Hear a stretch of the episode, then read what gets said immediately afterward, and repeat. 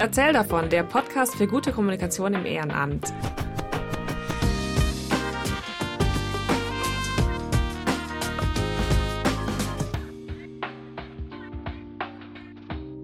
Hi und willkommen im Erzähl davon Podcast. Mein Name ist Katrin und wir sprechen heute über digitale Veranstaltungen bzw. virtuelle Konferenzen und virtuelle Events. Dafür haben wir Georg Förster und Johannes Grünecker zu Gast. Beide arbeiten beim AWO-Bundesverband und haben sich als Autoren bei einem Handbuch äh, beteiligt, das von D3 So geht digital ähm, zusammen mit insgesamt 13 Autorinnen und Autoren verfasst wurde, mit Tipps und Best Practices rund um virtuelle Konferenzen, also wie man die organisieren kann, äh, was der Unterschied ist zwischen einer Präsenzveranstaltung und einer Digitalveranstaltung und eben auch Tipps, äh, wie man das dann ganz konkret technisch oder von der Moderation her lösen kann. Und wir fanden bei diesem Handbuch ein Kapitel besonders interessant. Das ist das Handbuch, äh, wo es darum geht, wie man solche Veranstaltungen für digitale Einsteigerinnen und Einsteiger machen kann. Und Georg und Johannes sind die Autoren von diesem Kapitel, wo es insgesamt acht verschiedene Tipps gibt, wie man denn diese Veranstaltungen besonders gut machen kann für die digitalen Einsteigerinnen und Einsteiger. Wir sprechen heute über diese acht Tipps. Also ähm, keine Sorge, wir lesen nicht das komplette Handbuch vor, äh, sondern wir sprechen über diese Tipps und gehen dann noch ein bisschen tiefer rein und befragen Georg und Johannes nach ihren Erfahrungen, die sie gemacht haben bei der Arbeit bei der AWO ähm, und auch ja, generell, die sie einfach gemacht haben in den letzten zwölf Monaten. Georg ist beim AWO-Bundesverband der Leiter in der Stabsstelle für Grundsatz- und Zukunftsfragen. Ähm, er beschäftigt sich mit Verbandsentwicklung und hat unter anderem auch die erste digitale AWO-Aktionswoche 2020 ins Leben gerufen. Und Johannes Grünecker ist ebenfalls beim AWO-Bundesverband tätig als Referent für bürgerschaftliches Engagement. Sprich, er kümmert sich um die Förderung und Entwicklung von Ehrenamt im Verband. Dazu macht er zum Beispiel Gremienarbeit, Fortbildung, Projektentwicklung und so weiter. Außerdem betreut er ein Programm für Patenschaften und der Johannes hat früher bei Vostel gearbeitet. Das ist ein Social Startup. Das kennt ihr vielleicht, wenn ihr diesen Podcast hört. Denn Vostel war auch schon mal hier zu Gast und wir teilen oft Sachen von denen äh, in den sozialen Netzwerken.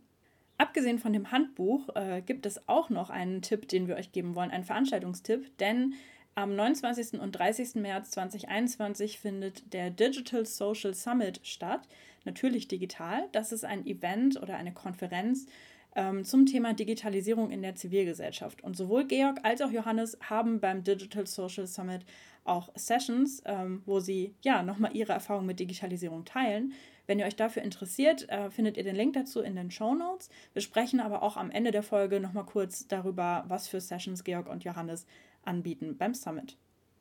Und außer Georg und Johannes ist auch noch die Leonie mit dabei. Also wir sind heute zu viert im Interview. Leonie arbeitet hinter den Kulissen schon länger mit beim Erzähler vom Podcast und ist jetzt auch mal am Mikrofon mit am Start. Äh, und ich denke, da wird auch noch die ein oder andere Folge zusammen mit Leonie kommen. So viel schon mal äh, ja, als Teaser. Jetzt aber erstmal viel Spaß mit dem Gespräch mit Georg Förster und Johannes Grünecker vom AWO-Bundesverband über das Thema digitale Veranstaltungen für digitale Einsteigerinnen und Einsteiger.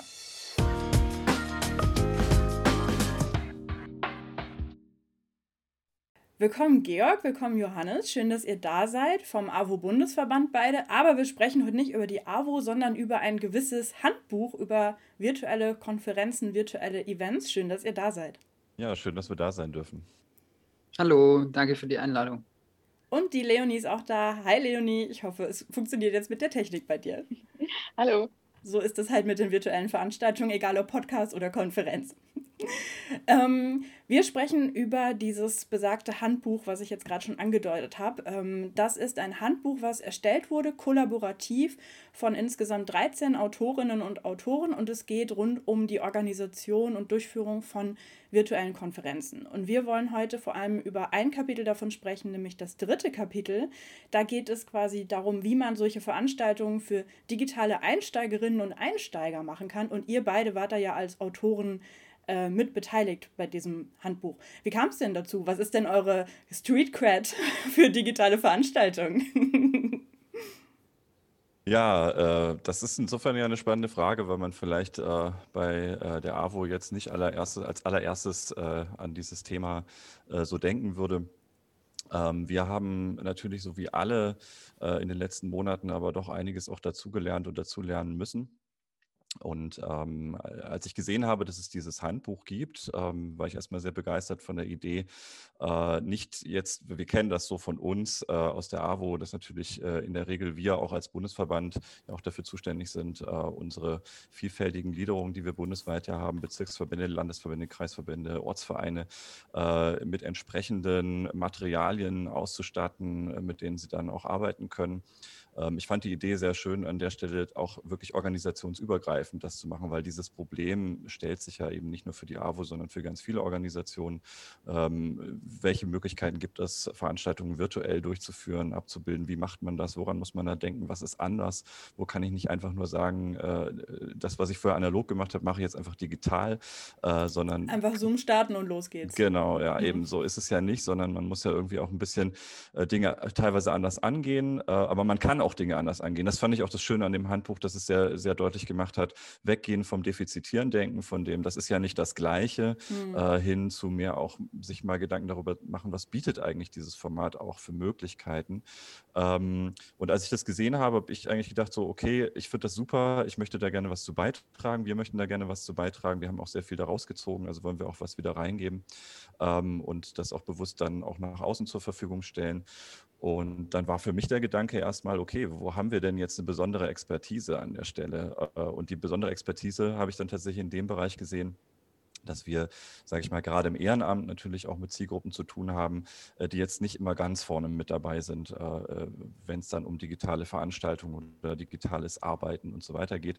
Das hat auch mit unserer Altersstruktur zu tun. Wir sind im Ehrenamt durchaus so aufgestellt, dass wir sehr viele ältere Mitglieder haben, die vor Ort auch sehr viel Angebote auch für ältere Menschen machen. Das ist ja auch ein wichtiger Bereich. Ähm, und in der Vergangenheit ist sehr häufig äh, so war, dass man eigentlich immer gesagt hat, naja, das ist nicht die Zielgruppe für, äh, für digitale Formate, ähm, obwohl wir natürlich, also gerade Johannes und ich, wir arbeiten jetzt auch schon seit ein paar Jahren zusammen, äh, auch aus unserer persönlichen Begeisterung, Affinität äh, zu, zu, digitalem Arbeiten, digitalen Formaten heraus schon immer so ein bisschen auch äh, versucht haben, da Impulse zu setzen. Ähm, und im Endeffekt war es dann ja so, dass, äh, dass wir plötzlich in der Situation waren, dass wir das jetzt brauchen und dass wir jetzt auf einmal ähm, ja irgendwie versuchen müssen, diese Menschen, äh, die erstmal nicht Juhu schreien, wenn man ihnen sagt, wir machen das jetzt alles digital, äh, trotzdem ihnen den Weg zu zeigen, dann in ein solches digitales Format. Und das war dann so das Thema, wo wir gesagt haben, da haben wir jetzt viele Erfahrungen mitgesammelt. Äh, insofern war dann relativ schnell klar, wir versuchen mal so ein bisschen unsere Erfahrungen in so ein paar Tipps zu packen. Es sind dann acht äh, Stück geworden. Wir sagen, das muss man beachten, wenn man mit, äh, wenn man digitale Veranstaltungen mit Menschen macht, für die das erstmal alles sehr neu ist. Genau, wir können die acht Tipps ja mal kurz vorlesen, dann äh, sind alle auf dem neuesten Stand, die die äh, vielleicht nicht haben. Keine Sorge, ich habe sie mir hier auf dem anderen Bildschirm schon aufgemacht. ähm, ich lese sie mal kurz vor. Der erste Tipp ist, eigene Vorurteile über vermeintlich digital schwer erreichbare Zielgruppen hinterfragen. Die ersten Barrieren, Barrieren befinden sich häufig im eigenen Kopf. Zweitens, testen, testen, testen. Gerade digitale EinsteigerInnen brauchen Möglichkeiten, um sich zu vergewissern, dass die eigene Technik und der Umgang damit reibungslos funktionieren.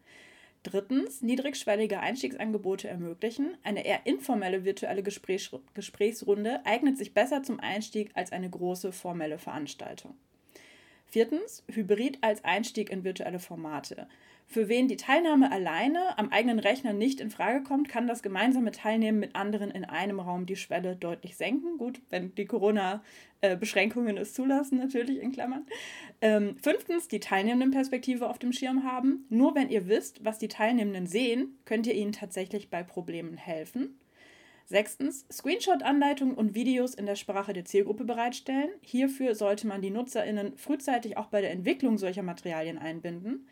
Siebtens, eigene Räume für den Support von EinsteigerInnen bzw. für das Troubleshooting, zum Beispiel als Breakout-Räume einbieten. Und achtens, negative Dynamiken vermeiden. Die technischen Schwierigkeiten Einzelner sollte man ernst nehmen, aber sie dürfen nicht die gesamte Veranstaltung dominieren. Oh ja, das kenne ich auch aus eigener Erfahrung.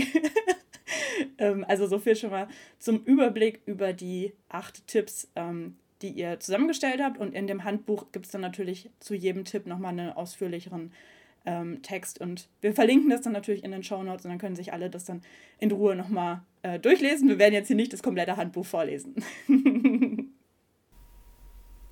Genau, also wenn wir über digitale Veranstaltungen speziell für digitale EinsteigerInnen sprechen, dann stellt sich natürlich zuerst überhaupt die Frage, was denn überhaupt ähm, so digitale, äh, digital nicht affine Menschen ausmacht. Ähm, was würdet ihr denn da sagen? Hat das was mit ähm, Erfahrung, mit Alter, mit Beruf oder womit hat es denn zu tun? Ähm, wir haben das auch in dem Handbuch beschrieben, nochmal, wen wir damit meinen. Und äh, es sind relativ viele Menschen, also fast alle haben inzwischen Zugang zu Internet in Deutschland. Aber es gibt eben ganz viele, die können vielleicht noch ganz gut googeln und Informationen im Internet finden.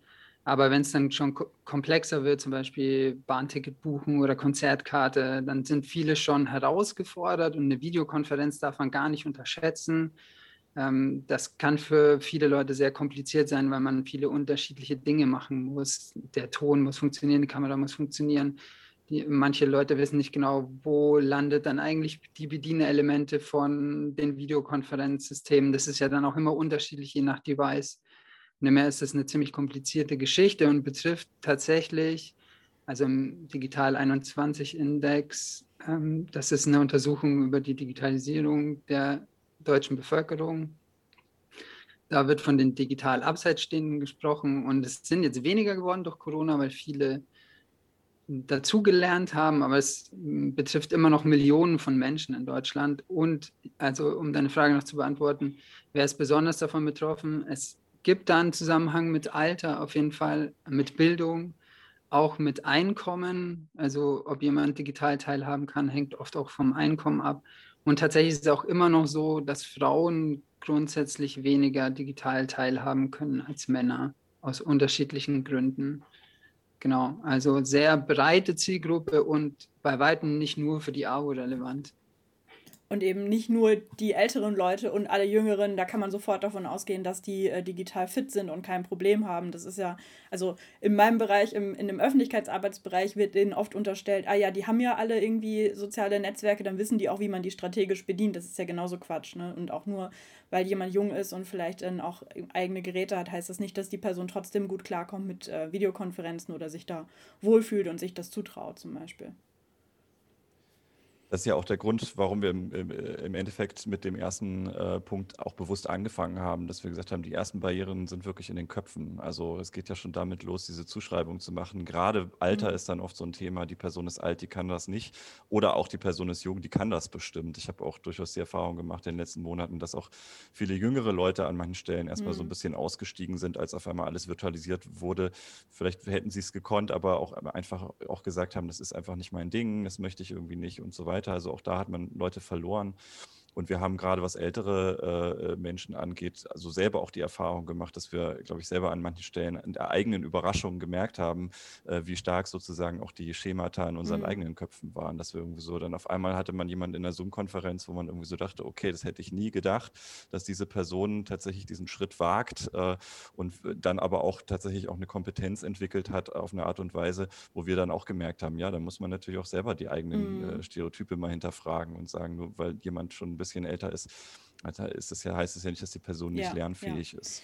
Also ich ähm, persönlich habe natürlich gemerkt von dem Jahr, dass ganz viele Workshops abgesagt worden sind. Dann natürlich auch die Workshops, die ich hätte machen sollen ähm, oder irgendwelche äh, Weiterbildungsveranstaltungen. Was fällt euch dann noch so ein an Veranstaltungen, die dann ausgefallen sind, beziehungsweise wo man dann vor der Herausforderung stand, die jetzt digital zu machen? Vielleicht fallen euch da auch aus dem AWO-Alltag ähm, Veranstaltungen oder Angebote ein, die dann jetzt digitalisiert werden mussten. Also wir haben vorhin schon über die digitale Aktionswoche gesprochen. Das kann Georg, glaube ich, gleich noch ein bisschen genauer erläutern, weil er da sehr engagiert war. Ich war auch mit dabei, aber ähm, es war auf jeden Fall sein Herzensprojekt. Und was uns jetzt so aus dem AWO-Kontext einfällt, sind diese ganzen klassischen Dinge wie Vereinssitzungen, Ortsvereinssitzungen, alle mhm. geselligen Veranstaltungen, also die Mitgliederstruktur der AWO, da, die treffen sich auch mal gerne zu geselligen Veranstaltungen, sei es ein Bingoabend oder zum Kaffee oder ähm, unternehmen gemeinsamen Ausflug, sind natürlich auch politisch tätig, je nach ähm, Situation vor Ort. Und all mhm. das ist ausgefallen und wurde auch erstmal ersatzlos gestrichen. Und ähm, dann haben wir uns gedacht, ähm, okay, es existiert aber noch so viel schlummerndes Engagement und wir glauben, es gibt hm, der Verband braucht einen Schubs und deswegen haben wir uns ein Format angeschaut, das wir seit Jahren durchführen, die sogenannte Aktionswoche und haben dann überlegt, wie können wir das digital umsetzen. Und das kann Georg kurz erzählen. Mache ich gerne. Ähm, Im Endeffekt vielleicht ganz kurz zur AWO-Aktionswoche. Die gibt es seit einigen Jahren, findet äh, einmal im Jahr eine Woche lang statt. Ähm, und die Idee dahinter ist, dass äh, die AWO ist ja sehr vielfältig aufgestellt, hatte ich ja vorhin schon gesagt, wie wir auf allen Ebenen vertreten mit unterschiedlichsten Aktivitäten angeboten, hauptamtlich, ehrenamtlich. Und das soll sozusagen auch in dieser Vielfalt dargestellt werden. Das heißt, eine Woche lang finden bundesweit Veranstaltungen statt. Das kann der Tag der offenen Tür in einer AWO-Einrichtung in der Kita, was weiß ich was sein. Das kann können Straßenfeste sein fort, das können aber auch größere, auch politische Veranstaltungen sein, die organisiert werden. Ähm, alles in allem äh, soll es sozusagen auf diese Art und Weise mal so eine Woche lang äh, dieses Gesamtbild zeigen. Und wir standen an dem Punkt, so wie viele in dieser Zeit, äh, okay, das wird so nicht funktionieren mit den Kontaktbeschränkungen, die es aktuell gibt. Wir müssen es anders machen. Wir haben, das ist ja jetzt auch nichts, äh, was, was nicht auch andere gemacht hätten, dann auch gesagt, äh, ja, machen wir das auch digital. Aber für uns war es, äh, fand ich, äh, doch auch ein, ein, ganz wichtiger Sprung, den wir da gemacht haben, dass wir nämlich dann auch ganz bewusst gesagt haben, wir behalten dieses Dezentrale bei, äh, was diese Aktionswoche eigentlich hat und machen das im, im Digitalen so, dass wir dann auch tatsächlich sagen, alle können Veranstaltungen anbieten, virtuelle Veranstaltungen Veranstaltungen. Äh, wir basteln ein zentrales Programm zusammen. Und das Neue daran war natürlich dann ja auch, dass quasi das Straßenfest, was sonst irgendwo stattgefunden hätte, oder der Tag der offenen Tür in der Kita oder was auch immer, wäre ja eine mhm. sehr lokale Geschichte gewesen mhm. mit einem sehr lokalen Einzugsbereich. Und auf die Art und Weise konnte auch eine einzelne AWO-Einrichtung äh, in äh, was weiß ich wo ähm, ein Angebot machen, was man bundesweit annehmen konnte.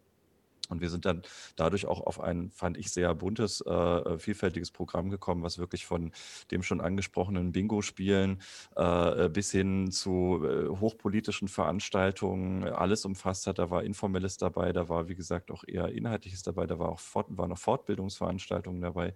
Ähm, und das also äh, sozusagen auch für den Verband ein schönes Erlebnis war, zu sagen, okay, jeder konnte da sowas anbieten und viele sind nicht nur den Sprung gegangen, dass sie gesagt haben, ich nehme zum ersten Mal an einer virtuellen Veranstaltung teil, sondern mhm. ich biete hm. sogar zum ersten Mal eine virtuelle Veranstaltung selber an. Ähm, äh, das war eine ganz, ganz tolle Entwicklung auch.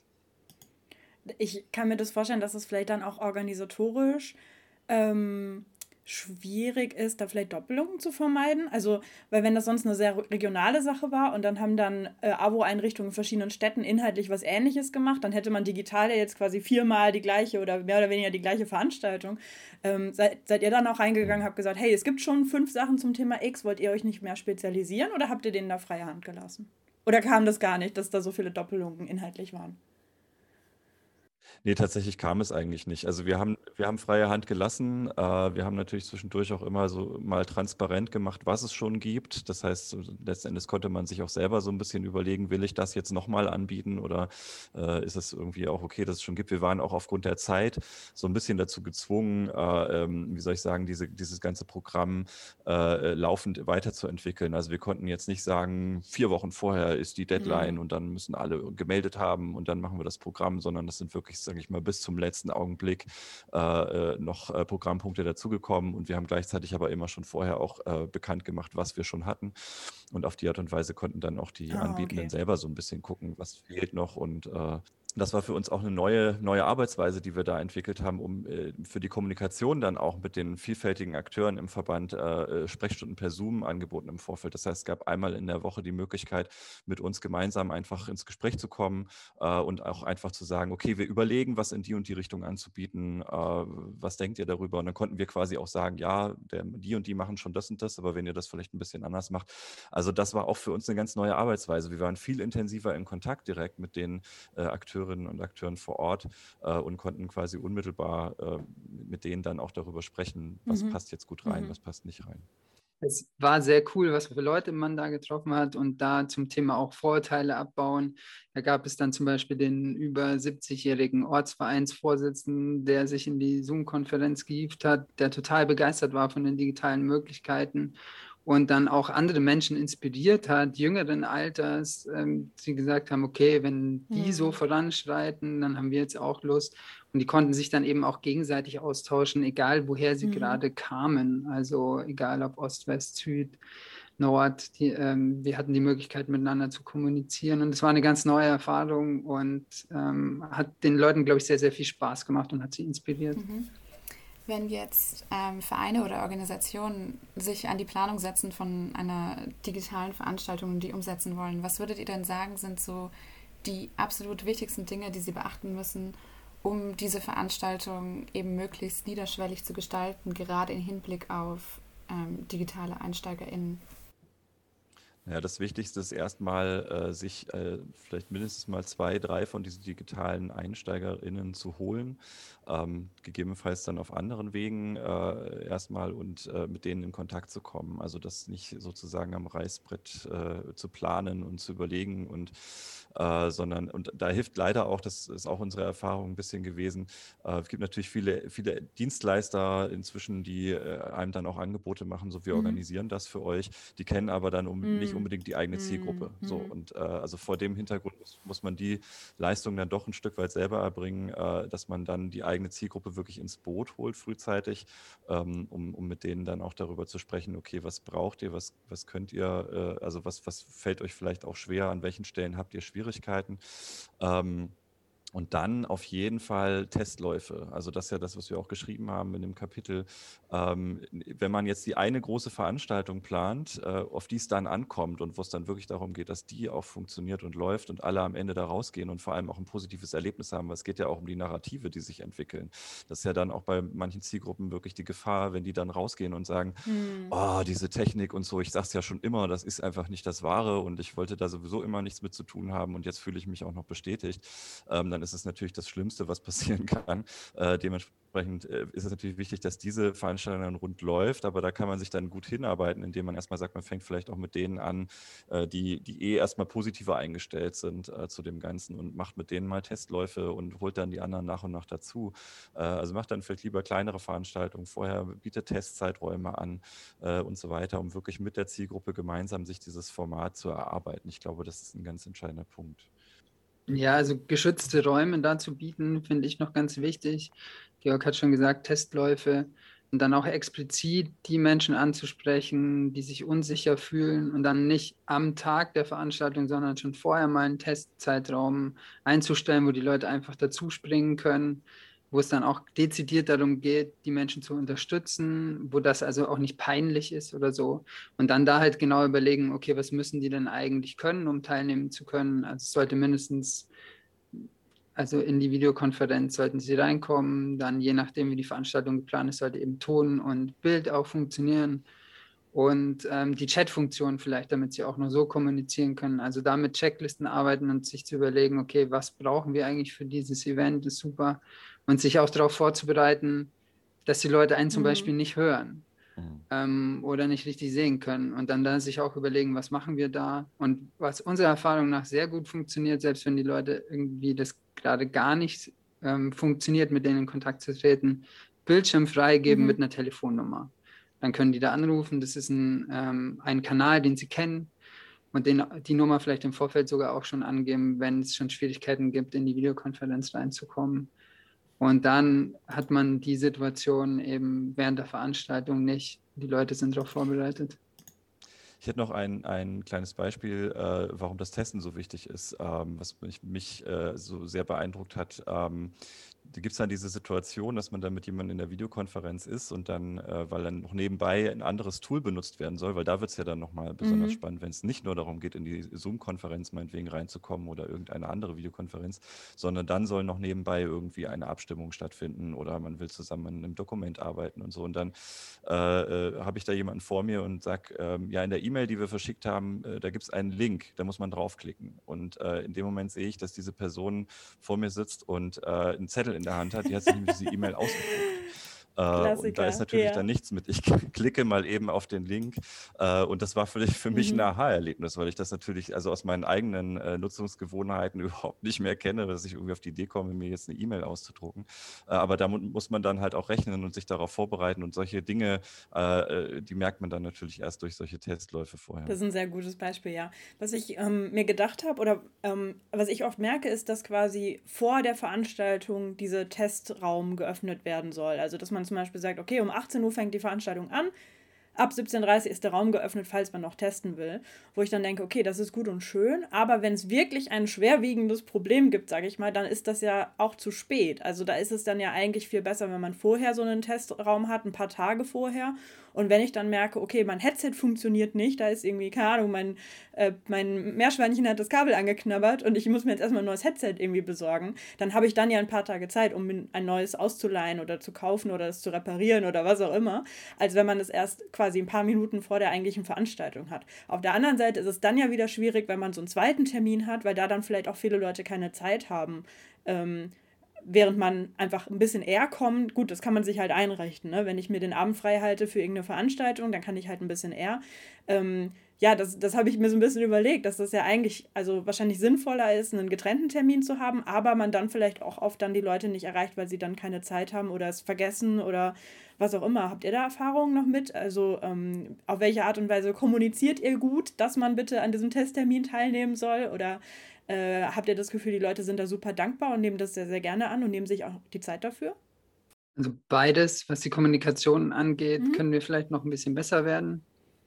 Aber wir bieten immer beides an. Also ein mhm. Testtermin vorher, Schlau. also mit einem okay. extra mhm. Termin ein paar Tage vorher.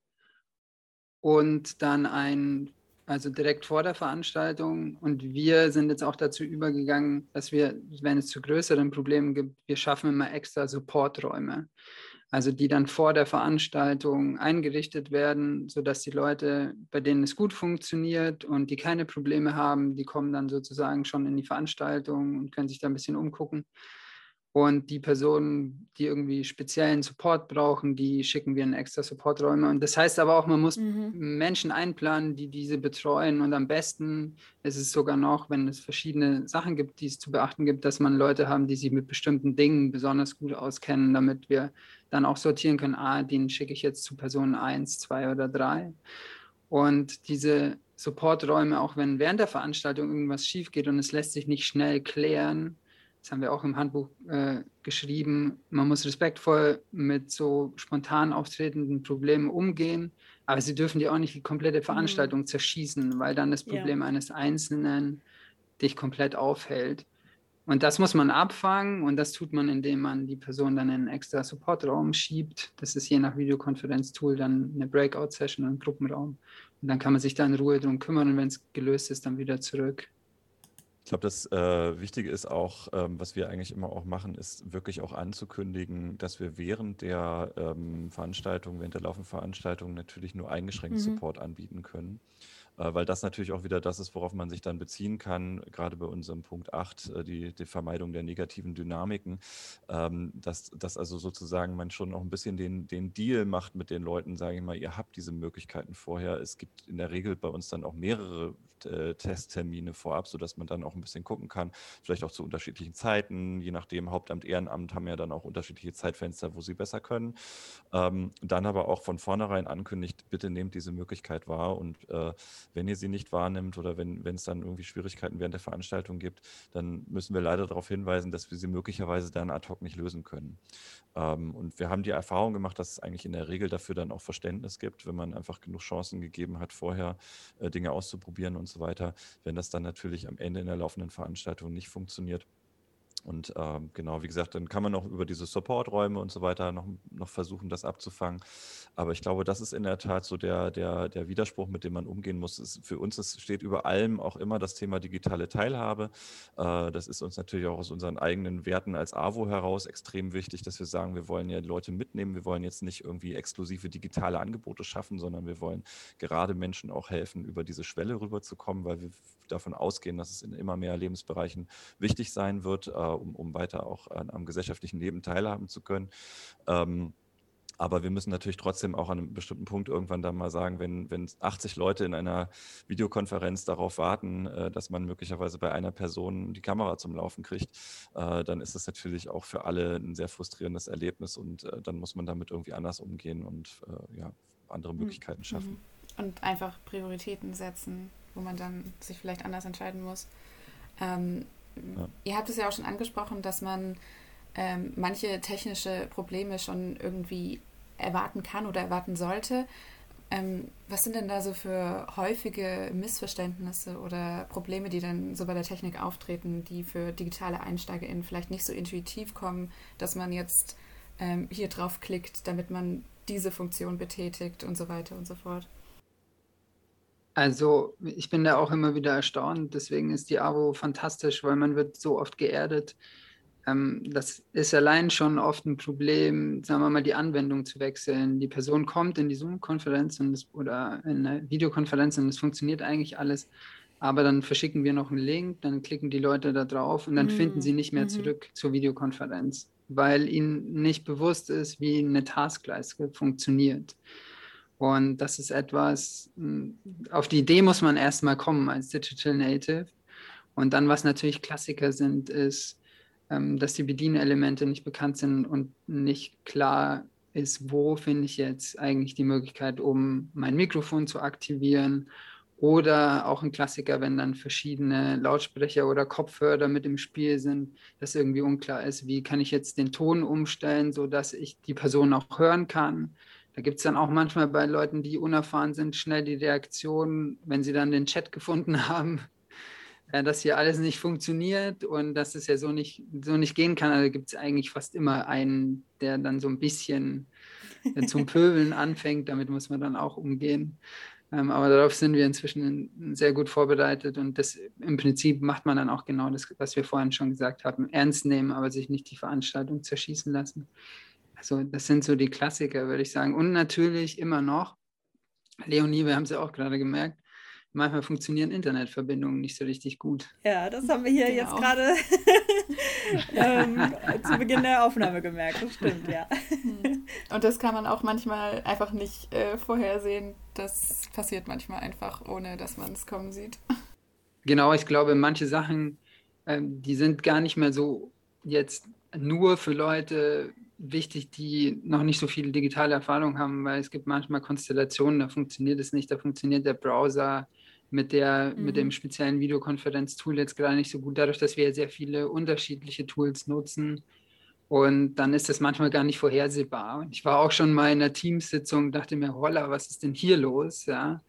Äh, oder in einer Hangout-Sitzung, die bei mir überhaupt nicht funktioniert hat. Und dann liegt es im Endeffekt, hätte ich meinen Browser irgendwie noch vorher nochmal updaten müssen, dann hätte es geklappt. Und deswegen sind ja Testtermine so wichtig, weil man dann solche Sachen schnell rausfindet. Ja, sehr gut. Ähm, ihr habt jetzt eben schon diese Technik-Support-Räume ähm, genannt, die ihr dann anbietet. Ähm, mein erster Gedanke war, wow, da braucht man aber dann einfach viele Leute, die quasi mithelfen. Also nicht nur, hey, eine Person moderiert diese digitale Veranstaltung, sondern dann quasi noch so ein Technikteam im Hintergrund.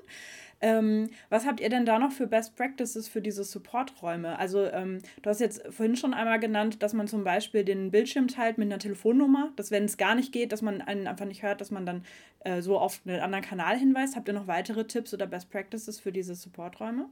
Also der größte Tipp ist Geduld. Also tatsächlich sich überlegen, okay, die Person das funktioniert jetzt gerade aus irgendwelchen Gründen nicht und manchmal ist es auch nicht so schnell herauszufinden. Und deswegen, ich habe es vorhin schon erwähnt, eine Checkliste ist super, sich zu überlegen, was muss denn eigentlich alles funktionieren, damit die Person super teilnehmen kann und was sind so die Mindestvoraussetzungen. Und wenn es am Schluss bedeutet, okay, das ist jetzt blöd, aber wir schaffen es nur, dass du zuhören kannst und dich vielleicht per Telefon noch zuschalten kannst, dann ist es schon mal besser als gar nicht. Also das auch nochmal sich zu überlegen, was wäre denn die Mindestvoraussetzung. Und dann eben neben der Checkliste, was muss alles funktionieren, eine Checkliste zu haben, was kann denn, oder zumindest im Kopf zu haben, was kann mhm. denn alles schiefgehen. Also bei Videokonferenztools ist das zum Beispiel, dass man das falsche Mikrofon ausgewählt hat, dass der falsche Lautsprecher ausgewählt wurde, dass der Lautsprecher ausgeschalten ist, dass der Ton gemutet ist. Also das kommt alles vor, die ganze Zeit dass die Leute irgendwie gerade das Videokonferenzprogramm in ihrem, auf ihrem Rechner nicht finden. Und genau, und was dann eben gerade zumindest bei Zoom gut funktioniert, ist, wenn man dann den Bildschirm freigibt, dann drängelt sich das Programm irgendwie rein und gibt dir die Möglichkeit, dass die Leute das mit einer, ja, genau, mit einer sehr großen Wahrscheinlichkeit sehen, was du ihnen gerade sagen möchtest, und dann funktioniert halt Schrift am besten. Ähm, und dann Telefon kann jeder bedienen und dann findet man das schon gemeinsam raus. Aber man muss manchmal wirklich geduldig sein. Ja.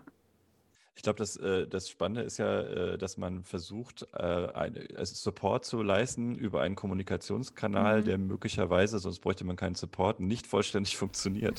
ähm, und dann ist tatsächlich das Umleiten auf einen anderen Kommunikationskanal, Telefon in dem Fall am besten, äh, natürlich eine gute Möglichkeit. Ansonsten ist es, glaube ich, immer gut, sich mal verschiedene Konstellationen vorher zu überlegen. Was könnte denn sein? Wer sieht wen nicht? Wer hört wen nicht? Und was ist dann meine Kommunikationsstrategie? Bis hin zu sowas, ich habe vorbereitet irgendwelche Karten, die ich in die Kamera halten kann oder so, wo dann draufsteht, äh, wo dann nochmal drauf äh, aufgemalt ist, wo ist denn jetzt irgendwie der und der Button, mit dem man dann möglicherweise doch noch irgendwie den Ton zum Laufen bekommt.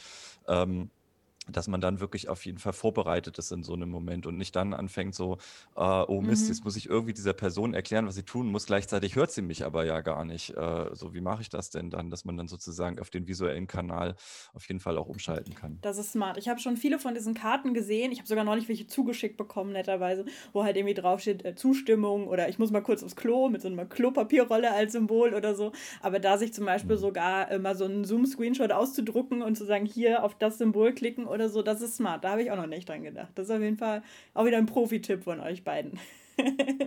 Was auch immer im Zweifel, wenn gar nichts mehr funktioniert, man ratlos ist, zu den Leuten sagen, wählt euch einfach bitte einmal neu ein. Dann ist das Problem manchmal einfach wie durch Zauberhand verschwunden. Der Klassiker, einmal Computer neu starten und, und schauen, genau. ob es dann tut. Genau. Oder, Oder WLAN-Router. Ja, ähm, wenn wir jetzt mal ein bisschen weggehen von der Technik, ihr habt ja vorhin schon darüber gesprochen, dass manche Leute von vornherein vielleicht mehr Lust haben auf digitale Veranstaltungen als andere. Oder dass manche von vornherein sagen, ach, das wird doch eh nichts oder die Stimmung wird doch eh nicht so gut. Gerade auch Stichwort so gesellige Veranstaltungen, ach, das wird doch eh nicht so cool, wie wenn wir immer, keine Ahnung, zusammen in einer Kneipe sitzen und irgendwie eine Cola trinken nach einer Veranstaltung. Ähm, was habt ihr denn für Tipps, um die Leute zu motivieren, an solchen Online-Events teilzuhaben? Also was habt ihr für Argumente gegen sowas wie, ach ja, das wird ja eh nicht so toll wie in echt? Also das Beste ist äh, natürlich es zu erleben.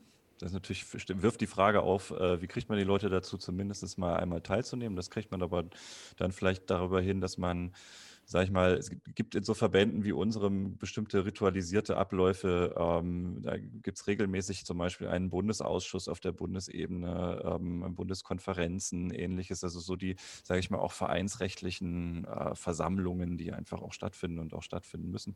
Die eignen sich natürlich wunderbar, äh, dann irgendwie auch zu sagen, darüber schaffen wir vielleicht auch ein bisschen dieses Erlebnis, ähm, dass da auch mehr möglich ist, als man vielleicht zuerst gedacht hätte. Äh, also ich habe auch die Erfahrung gemacht, gemacht, auch im Zusammenhang mit dieser AWO-Aktionswoche, dass wir ähm, bei der Eröffnungsveranstaltung einfach versucht haben, dadurch zu überzeugen, dass es halt einfach die, die Eröffnungsveranstaltung ist, dass da auch sagen wir, externe Gäste auftreten und so weiter und das dann erstmal irgendwie interessant ist und man mhm. deswegen mhm. auch gerne dabei sein möchte. Und dann haben wir eigentlich relativ, äh, ich sage glaube ich, nach einer fünfminütigen Begrüßung oder so am Anfang die Leute erstmal direkt in, in Kleingruppen geschickt. Ähm, und äh, wir haben sie irgendwie noch mit, mit einer Frage ausgestattet, über die sie reden sollten, aber haben im Endeffekt einfach mal gesagt, das war eine Videokonferenz mit, ich glaube, 60, 70 Leuten.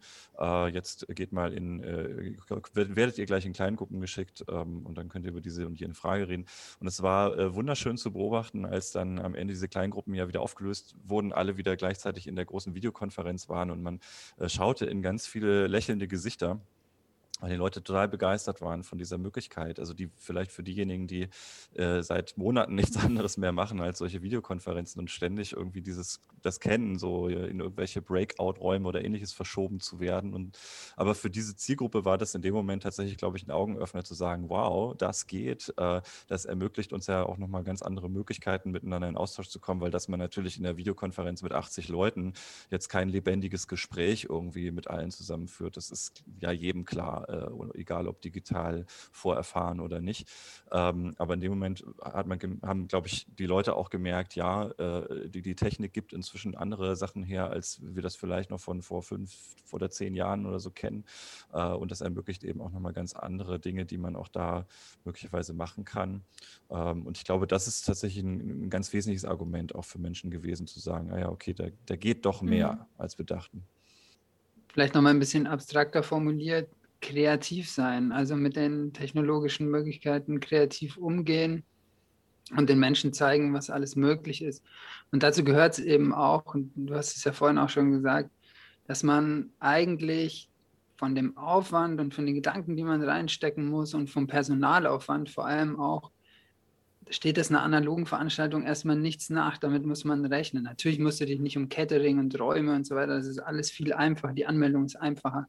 Aber dann den Leuten ein Erlebnis zu bieten, sozusagen im Rahmen der Möglichkeiten, weil man darf die Leute auch nicht überfordern, da muss man sich schon als Organisierende von Veranstaltungen erstmal an die eigene Nase packen und sagen, okay, wie können wir denn ein partizipatives Event gestalten, wo die Leute sich auch informell austauschen können. Und das ist möglich, weil es wird ja sehr oft mhm. behauptet, ja, das ist, funktioniert ja alles ganz gut, wenn man da so ein bisschen Informationen austauschen muss. Aber ich habe noch nie jemanden irgendwie zufällig jetzt beim Kaffee trinken kennengelernt in einer, in einer informellen Veranstaltung oder, oder in einer Videokonferenz. Und ich muss sagen, ich habe in diesem Corona-Jahr noch nie so viele Menschen, äh, äh, so viele Menschen kennengelernt wie noch nie zuvor über unterschiedliche digitale Formate.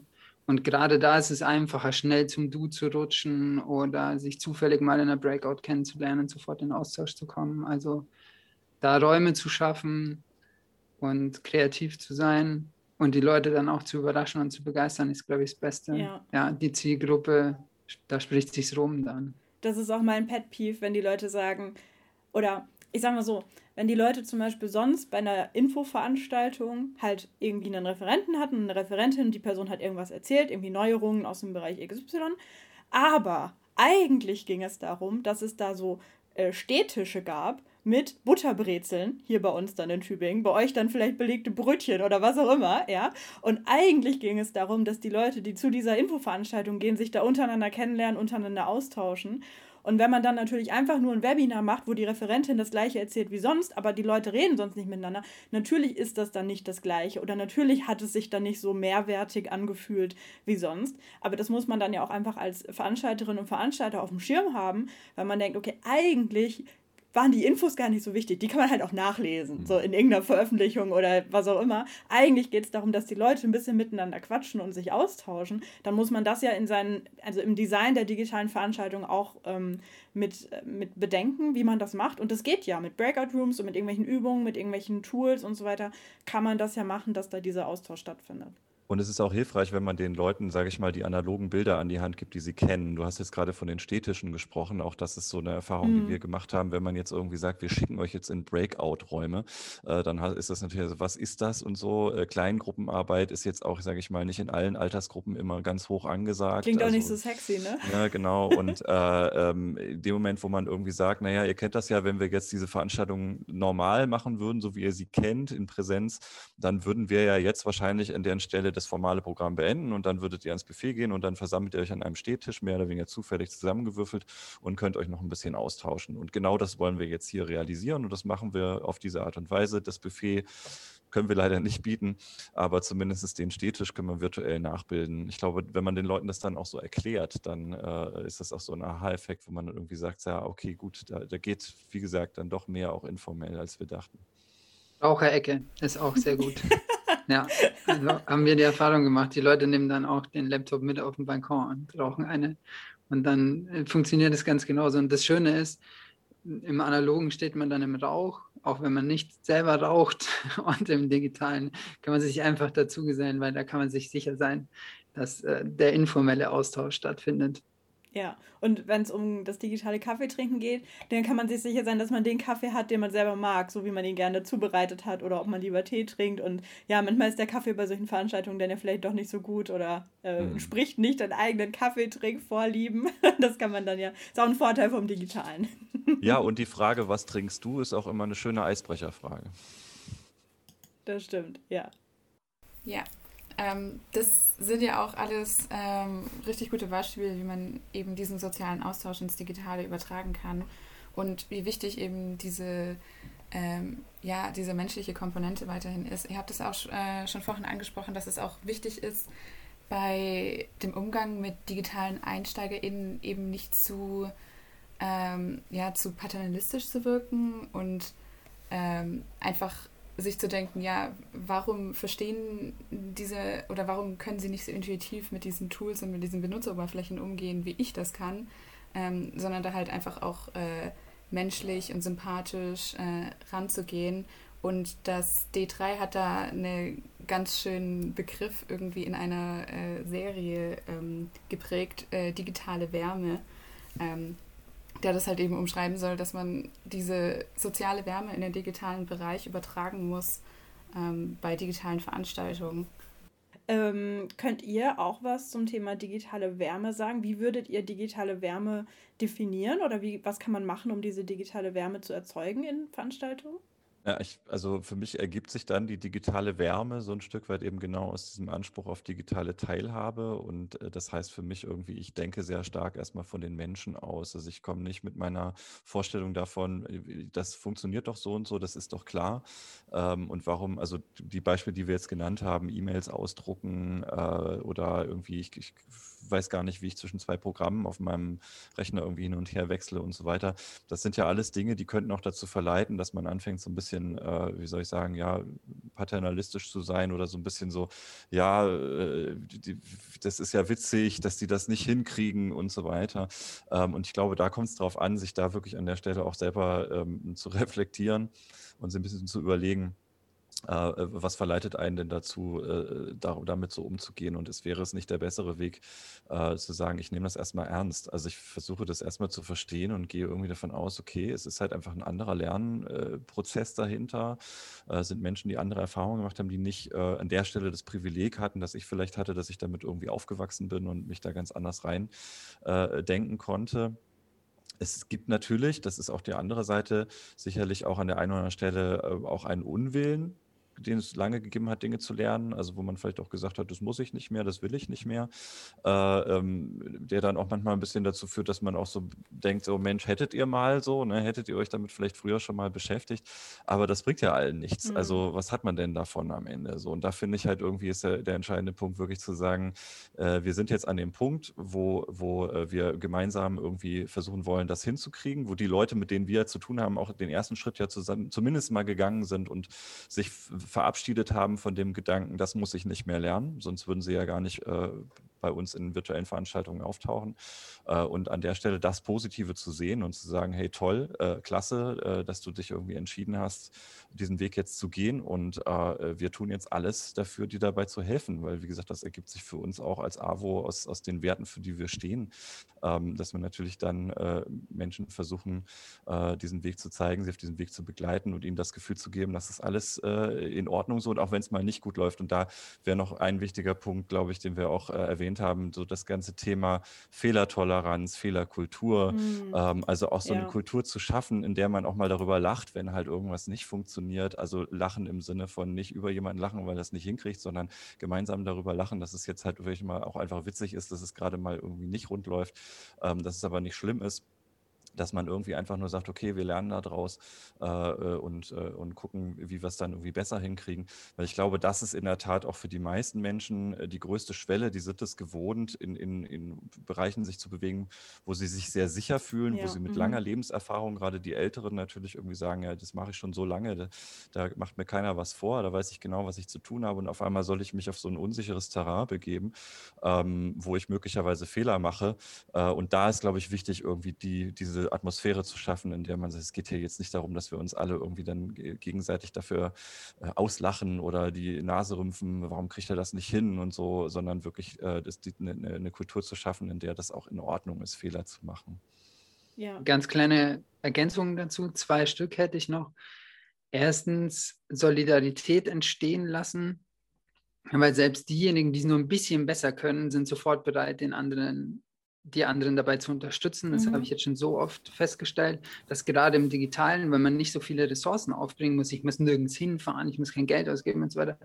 Ich zeige der Person einfach in fünf Minuten, was sie da machen kann und dann weiß sie schon ein Stück mehr und es fühlt sich gut an. Und die Person kann es dann weitertragen. Also da steht, entsteht, indem man Leute zusammenbringt, ganz automatisch wenn da eine minimale Bereitschaft ist, eine Solidarität zu den anderen. Das finde ich total schön zu beobachten. Und allgemein in der Zivilgesellschaft habe ich das in der Krise sehr stark beobachtet. Und dann noch eine Sache, wenn wir Veranstaltungen versuchen, barrierearm zu gestalten. Also wir gestalten sie ja nicht barrierefrei, das ist nochmal eine größere Herausforderung, aber barrierearm, dann nutzt es im Endeffekt ja auch allen Beteiligten, weil es freut sich ja jede, jeder, der an einer Konferenz teilnimmt, dass da keine großen Hürden im Weg liegen und dass die gut designt ist, sodass es möglichst wenig anstrengend ist, daran teilzunehmen. Und ähm, weil die Zeit vorm Computer ist ja manchmal irgendwie anstrengend und deswegen selbst Erfahrene profitieren davon, wenn Veranstaltungen gut geplant sind und man an die Menschen denkt, für die es ein bisschen schwieriger ist. Auf jeden Fall, ja super äh, motivierendes äh, Schlusswort, schon fast. Äh, wir hätten aber tatsächlich noch eine Frage, die jetzt gerade vielleicht wegen den Corona-Beschränkungen ein bisschen schwierig ist, aber wir haben auch das Stichwort hybride Veranstaltungen ähm, gesehen in, in äh, dem Kapitel bzw. in dem ganzen Handbuch. Ja, was, was wären denn so von eurer Seite Beispiele oder Ideen für hybride Veranstaltungen, die man umsetzen könnte?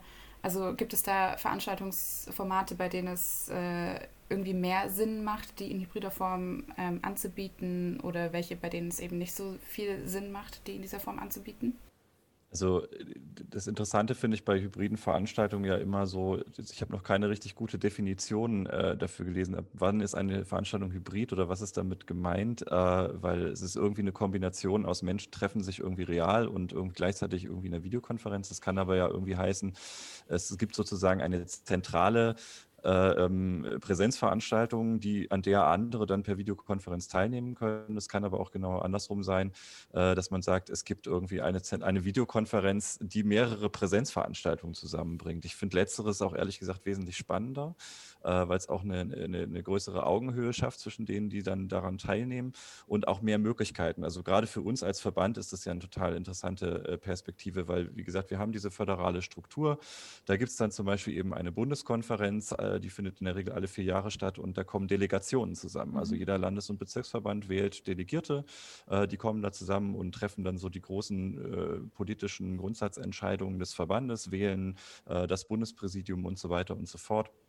Und das ist natürlich schon eine Veranstaltung, die wollen wir natürlich nach Möglichkeit auch immer wieder weiter in Präsenz machen können, äh, hoffentlich bald.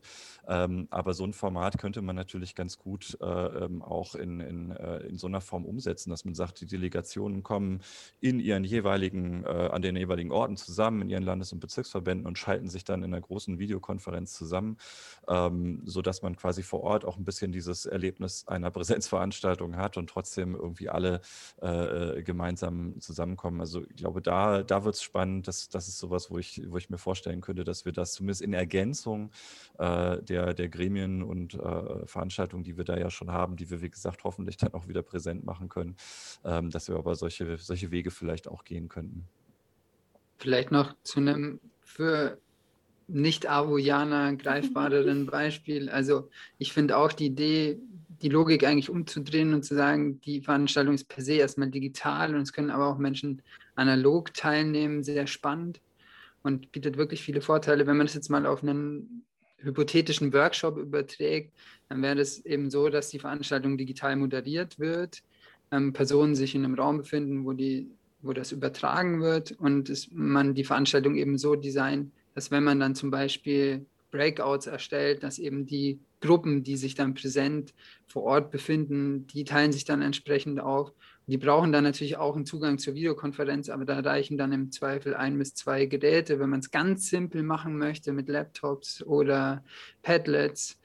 Ähm, wenn man ein bisschen mehr Geld hat und ein bisschen mehr ähm, und, und jetzt aber nur die ganz große Kiste auffahren möchte, dann haben wir so ein, eine Videokonferenz ähm, Kamera mit Mikrofonsystem. Das ist eine 360-Grad-Kamera, die dann automatisch die Person vergrößert, die gerade spricht und den Ton entsprechend ausrichtet, sodass man sich relativ natürlich im Raum bewegen kann und die Teilnehmenden bei der Videokonferenz können es trotzdem gut verfolgen und fühlen sich auch ein bisschen mit Teil an diesem Ort, weil man den ganzen Raum eben auch sieht.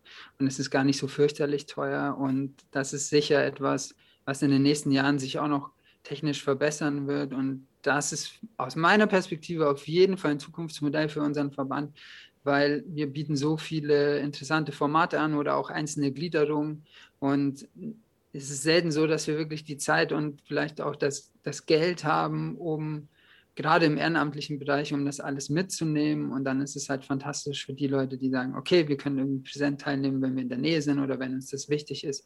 Und ansonsten designen wir aber Veranstaltungen potenziell eher häufiger digital oder hybrid. Da hoffen wir jetzt natürlich, dass die Leute, die jetzt auch äh, eher skeptisch waren oder dann noch ein bisschen ja, Berührungsängste hatten, dass die jetzt ähm, dann auch sich so sicher fühlen und ähm, ja, Spaß hatten oder das Gefühl hatten, sie haben was gelernt, das Gefühl haben, sie haben Leute kennengelernt, dass die dann auch in Zukunft ähm, gerne an solchen Veranstaltungen teilnehmen. Ja, also ich äh, sehe das auf jeden Fall auch allein schon wegen der Zeit und der Reisekosten, die sonst entstehen, wenn man für irgendwie eine zweistündige Fortbildungsveranstaltung irgendwie quer durchs Bundesland äh, gefahren ist und ähm, ja, das ist ja eigentlich Quatsch. Also, wenn man da mal drüber nachdenkt, wie viel man irgendwie in Zügen gesessen hat oder in, in Bussen oder in Flugzeugen oder sonst wo, ähm, da schafft man ja zum einen einfach diese Ressourcenersparnis und zum anderen ähm, hatten ja vorher vielleicht nicht alle Leute die Möglichkeit zu reisen, ne? weil sie zum Beispiel nicht so viel Zeit hatten. Und wenn die jetzt sagen, hey, ich kann digital an der Fortbildung in Hamburg teilnehmen, auch wenn ich selber noch in Baden-Württemberg sitze, dann ist das ja umso besser. Vielleicht noch einen Punkt. Wir hatten ganz am Anfang war eine Riesendiskussion. Wir schließen so viele Menschen damit aus, wenn wir jetzt Sachen digital machen. Also digital ist exkludiert. Und wir haben dann immer versucht zu sagen, ja, das stimmt schon, aber Leute, die Veranstaltung, die wir gerade machen, da kommen ganz andere Menschen, die haben wir noch nie vorher gesehen. Und ihr müsst euch mal klar machen, analoges exkludiert genauso. Und mhm. unsere Aufgabe ist es halt zu gucken, wie können wir diese beiden Techniken miteinander kombinieren, dass möglichst viele Leute teilhaben können und davon auszugehen, dass das eine per se exkludiert und das andere irgendwie alle teilhaben lässt, ist einfach falsch und es wird jeden Tag falscher. Und äh, daran arbeiten wir auf jeden Fall mit viel Engagement. Sehr gut. Apropos äh, daran arbeiten und Engagement. Es findet ja Ende März der Digital Social Summit statt und ihr habt ja beide auch äh, Sessions dabei. Also der Digital Social Summit ist eine digitale Veranstaltung für Akteurinnen und Akteure aus der Zivilgesellschaft zum Thema Digitalisierung und wie man die Digitalisierung gut gestalten kann. Ähm, Georg, was machst du denn für eine Session beim Digital Social Summit? Ja, ich biete eine Session an zu sogenannten Digital Lost äh, Places. Das ist so eine äh, Wortschöpfung, die beschreiben soll, was wir alle, glaube ich, kennen. Bisher jeder, mit dem ich darüber geredet habe, musste schmunzeln, wenn ich beschrieben habe, was ich meinte, weil, glaube ich, alle sowas schon mal erlebt haben. Äh, man hat so in der Organisation irgendwie so die Idee, wir brauchen mal so eine zentrale Plattform, wo wir irgendwie Wissen sammeln, wo mhm. wir, worüber wir kommunizieren, wie auch immer. Äh, klassisch war das früher immer so, das Wiki, wir brauchen ein Wiki und ähm, naja, und viele kennen dann, glaube ich, das, äh, äh, den Verlauf, den das genommen hat an vielen Stellen, dass dann eben so diese Lost Places entstehen, also so Ruinen äh, von, von irgendwie mal angefangenen Versuchen, sowas zu machen mhm. und das ist dann irgendwie gescheitert. Äh, und wir haben uns äh, gedacht, ich habe da äh, mit ein paar anderen Akteuren, ähm, die sich über Twitter zusammengefunden haben, ähm, bieten wir diese Session als sogenannte Fuck-Up-Session an. Also das heißt, wir wollen mal so richtig auch auch darüber reden, was nicht funktioniert. Äh, und natürlich geht es uns auch ein bisschen darum, neben dem Thema selber so das Metathema Fehlerkultur mhm. Äh, auch ein bisschen mal äh, zu, zu anzutriggern. Also wie können wir es auch, also wie lernen wir vielleicht auch nochmal ein bisschen besser aus den Dingen, die nicht so gut laufen, wenn wir uns auch trauen, äh, sage ich mal, auch in einer relativ öffentlichen Veranstaltung auch mal darüber zu sprechen und jetzt nicht nur immer so die, die Best-Practice-Beispiele äh, zu präsentieren, sondern auch mal zu sagen, so, okay, äh, das haben wir versucht, das hat irgendwie gar nicht funktioniert funktioniert. Mhm. Was ja nicht heißen muss, dass es per se nicht funktioniert, aber äh, dann muss man es auch mal vielleicht auch darüber sprechen, sich darüber austauschen. Wir hoffen natürlich, dass wir am Ende mit ganz vielen guten Ideen da auch rausgehen werden, äh, wie man es angehen muss, damit es, äh, damit dann solche äh, Ideen nicht zu die, digitalen Lost Places führen. Ja, cool. Und Johannes, worum wird es bei deiner Session gehen? Ja, meine Session mache ich zusammen mit äh, einem Informatiker, den ich auf Twitter kennengelernt habe. Christian Graf heißt der. So viel zum Thema auch Vernetzung in der digitalen Welt kann sehr, sehr gut funktionieren. Und wir haben den Titel No More Big Tech mit guten Alternativen zu mehr digitaler Souveränität. Und da geht es im Prinzip um zwei Sachen. Erstens geht es um Alternativen zu sehr gängigen Tools von großen Tech-Konzernen. Das kann zum Beispiel Google sein, Zoom, WhatsApp, Doodle, Gmail etc. Und wir wollen gemeinsam mit den Leuten oder wir wollen den Leuten zeigen, was für gut funktionierende, zumeist auch kostenfreie Alternativen zu diesen sehr gängigen Tools, die fast alle benutzen, gibt es denn schon und äh, welche Möglichkeiten habe ich, mich nicht komplett ausspähen zu lassen und trotzdem super mit anderen Leuten zusammenzuarbeiten und die Vorteile des Digitalen zu nutzen. Und dazu werden wir eben ganz viele Beispiele bringen. Und die zweite Frage ist dann, was hat das mit digitaler Souveränität zu tun? Und was bedeutet das überhaupt, dieser Begriff? Und ganz kurz vielleicht gesprochen, es bedeutet Selbstbestimmung. Also in allererster Linie, was passiert mit unseren Daten? Und dazu braucht es Transparenz und politische Rahmenbedingungen. Also wenn ich mit jeder Tool, das ich nutzen würde, mir einfach transparent gesagt würde, ja, übrigens, wir tracken dann deinen kompletten Browserverlauf und damit verdienen wir wahrscheinlich so und so viel Geld. Und ah, wir, haben, wir wissen schon von unseren Werbepartnern, dass du bald heiraten möchtest. Das ist ja eine absolute Goldgrube, da verdienen wir ungefähr 50 Euro damit. Aber ja, ähm, das ist die Situation, wie sie ja eben nicht ist. Und ähm, also Privacy by Default existiert nicht, sondern es ist eher umgekehrt. Also es ist Ausspähen äh, by Default. Und es könnte auch ganz umgekehrt sein. Man könnte auch sagen, okay, du kannst jetzt entweder das umsonst nutzen und dann sperren wir dich aus und verdienen viel Geld damit. Oder du bezahlst ein bisschen was dafür. Und das wäre ein fairer Deal.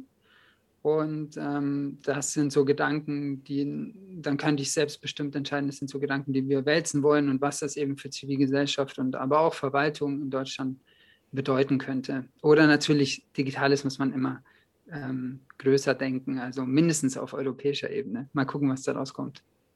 Ja, das klingt auf jeden Fall auch nach einer super spannenden Session. Der Digital Social Summit findet am 29. und 30. März statt. Es gibt anscheinend noch Tickets, wurde mir äh, verraten. und den Link äh, packen wir dann in die Show Notes. Falls ihr bei den Sessions von Georg und Johannes oder bei welchen von den anderen, ich glaube insgesamt sind es 40 Sessions oder über 40 Sessions, äh, falls ihr da teilnehmen möchtet, da könnt ihr gerne mal stöbern, ob da was ähm, für euch dabei ist.